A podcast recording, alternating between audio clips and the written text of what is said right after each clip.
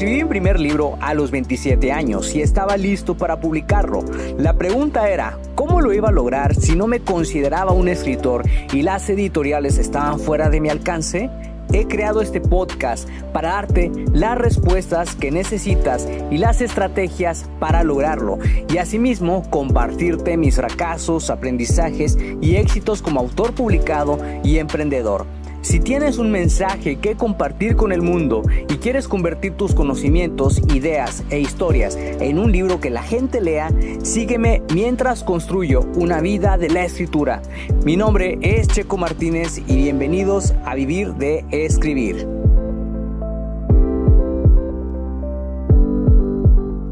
Hola, hola, ¿cómo estás? Mi nombre es Checo Martínez, bienvenido a un nuevo episodio de Vivir de Escribir. Y el día de hoy te quiero hablar de algo bien importante porque ha hecho mucho eco en mi cabeza durante los últimos días.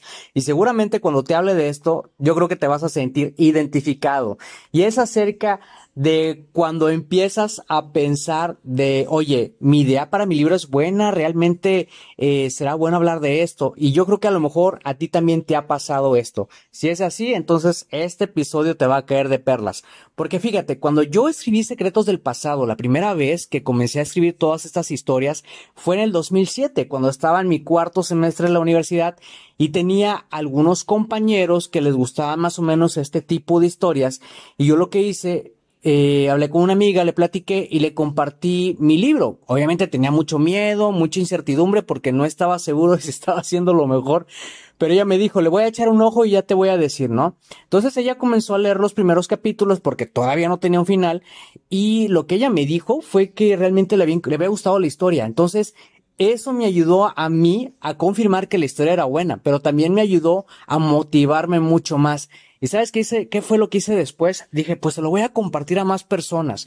Se lo compartí a más personas y realmente me sorprendió la respuesta porque, fíjate, lo que me di cuenta es que ellos estaban conectando más con la historia que con la redacción porque, si te soy sincero, la escritura que yo tenía en ese entonces era terrible. O sea, escribía de una manera horrible, una redacción pésima. Pero bueno, ya te voy a contar en otros episodios que siguen cómo puedes mejorar tu redacción y cómo puedes hacer que tus palabras sean más fluidas. Pero ya hablaremos en otros episodios sobre eso. Pero ese fue el primer paso hacia una validación de mis ideas. Y ya lo que hice después, años posteriores, porque tú sabes que ya te he platicado que me tardé mucho en publicar esta primera novela, lo que hice después fue hacer una investigación en Internet de cuáles eran los temas más rentables, de cuáles eran las ideas que tenían más relevancia para los lectores. Y me di cuenta que las historias de misterio y las historias de suspenso era lo que hacía engancharse a los lectores. Entonces, lo que hice fue hacer una combinación de las historias que a mí me gustaba crear y que tuvieran un toque de misterio y de suspenso. Y eso me ayudó a crear buenas historias conforme pasaron digamos, los meses, los días, y, y realmente ha sido lo que me ha hecho lograr tener una audiencia que ahora tengo. Entonces, ¿Cómo puedes validar si tu idea es buena, si la idea para tu libro es rentable?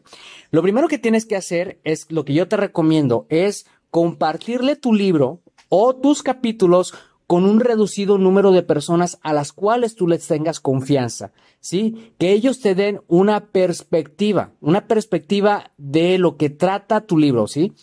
Pídeles su opinión y pídeles que sean brutalmente honestos contigo porque te aseguro que eso te va a ayudar mucho a validar los temas que realmente tienen más interés sobre tu libro, ¿sí? Esa es una, esa es una muy buena idea pero no solamente te quedes con la opinión de ellos, sino que también utiliza la investigación a través del Internet.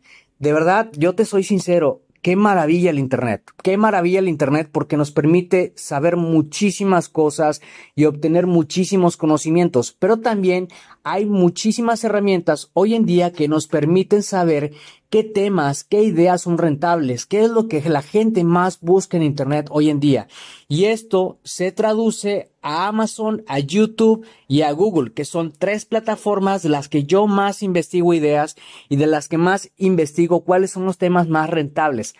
Hay una herramienta que se llama eh, Google Keyword Planner que te permite saber cuáles son las ideas y los temas que más búsquedas tienen en Internet y que tienen una, un mejor rango de competencia. Es decir, que tú puedes usar esas palabras claves, esos temas para poder escribir sobre ellos. Y de hecho, también lo puedes hacer para Amazon. Mira, ahí te hago una recomendación. Cuando entres a Amazon, busca libros que sean similares al tuyo, que se asemejen al tema que tú estás tratando dentro de tu libro. Ve directamente a los comentarios y fíjate lo que opina la gente. Lee bien los comentarios, pon muchísima atención, ¿ok? Si llegas a detectar un comentario que hable acerca de, por ejemplo, ah, se me hace que le faltó algo a este libro, a este libro le faltó más hablar sobre eso. Toma esa objeción que está eh, exponiendo el, lector, ¿sí?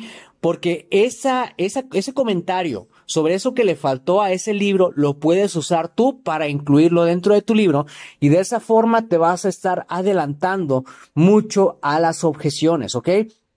Este mismo procedimiento lo puedes aplicar para los temas que tú busques en YouTube, ¿sí? Si por ejemplo escribes sobre sobre cómo bajar de peso, cómo perder grasa, trata de buscar sobre este tipo de temas en YouTube, ¿sí? Y fíjate muy bien lo que opinan la gente que entra a ver esos videos, ¿ok? Realmente esto te va a ayudar a que nunca te falten ideas, a que nunca te falte inspiración para poder estar creando más contenidos para tu libro, ¿sí? Y también te va a ayudar mucho a validar si las ideas sobre las que tú estás hablando en tu libro son buenas y son rentables. Como puedes ver, el episodio de hoy está increíble porque realmente quería compartirte esto porque es justamente lo que he estado haciendo en los últimos días. Ahorita que me encuentro escribiendo el libro número 7 de El Círculo Protector, que estoy súper, súper emocionado, no tienes idea los días que me siento a trabajar en las ideas, los días que me siento a, verificar las encuestas que le he hecho a los lectores para tratar de que, de que lo que yo quiero hablar en el libro realmente sea de interés y sea rentable para ellos.